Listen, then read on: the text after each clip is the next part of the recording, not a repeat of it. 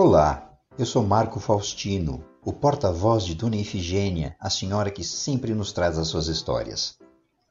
Hoje de manhã, Efigênia falou sobre um tema que pouca gente conhece com detalhe: a Guerra do Paraguai.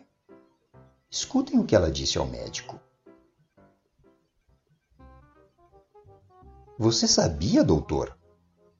A Guerra do Paraguai, mesmo com esse nome, foi um conflito envolvendo quatro nações entre 1864 e 1870 e que não aconteceu só no Paraguai? O conflito demorou muito mais tempo que o governo imperial do Brasil imaginava. Mesmo com o nosso país tendo o apoio de Argentina e Uruguai, o Paraguai acabou se mostrando um adversário difícil de ser vencido. A guerra acabou durando mais de cinco anos. Devido a essa longa duração, faltaram soldados para lutar no fronte. Esgotados os recursos de alistamento e voluntariado, o governo imperial passou então a se utilizar de escravizados comprados junto aos proprietários daqueles recursos, entre aspas. Inicialmente beneficiados com a possibilidade de se verem livres das algemas que os atavam aos seus antigos senhores, os cativos se viam então na obrigação de se juntar às forças de combate que adentravam no longínquo e desconhecido Cerrado e depois pelo território paraguaio.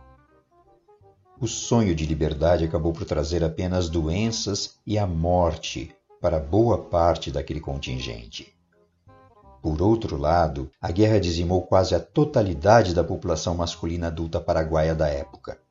O país viveu décadas de atraso e retrocesso devido às dificuldades enfrentadas por sua derrota ao final do conflito, passando a se tornar um dos países mais pobres das Américas. Pensou que coisas desse tipo só ocorressem em lugares da Ásia ou da África, doutor? Ocorrem por aqui também. Mas e hoje? Como anda a situação de brasileiros, de certa forma, semi-escravizados pelos problemas da condição social a que metade da população está submetida, independentemente de sua raça ou cor?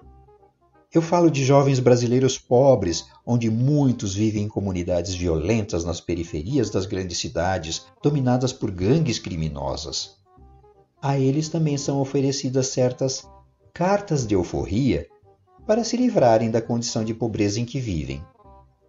Para aqueles que aceitam esse caminho, a contrapartida a essa opção de liberdade não é muito diferente daquela enfrentada pelos escravizados do século XIX. Naquela época, entregava-se a alma e a vida para defender a pátria em terras estrangeiras. Hoje, nessa situação, Pode-se entregar a vida e a alma para se combater em legiões do crime. Um caminho que, ao começar a ser trilhado, não oferece mais portões de saída. Como naquela época, boa parte também acaba por encontrar apenas a desilusão ou até a morte. Nosso Brasil continua com os mesmos problemas, meu caro doutor. Quando vamos enxergar soluções? E você? Concorda com o que Ifigênia disse? Essa comparação faz sentido no momento atual em que vivemos?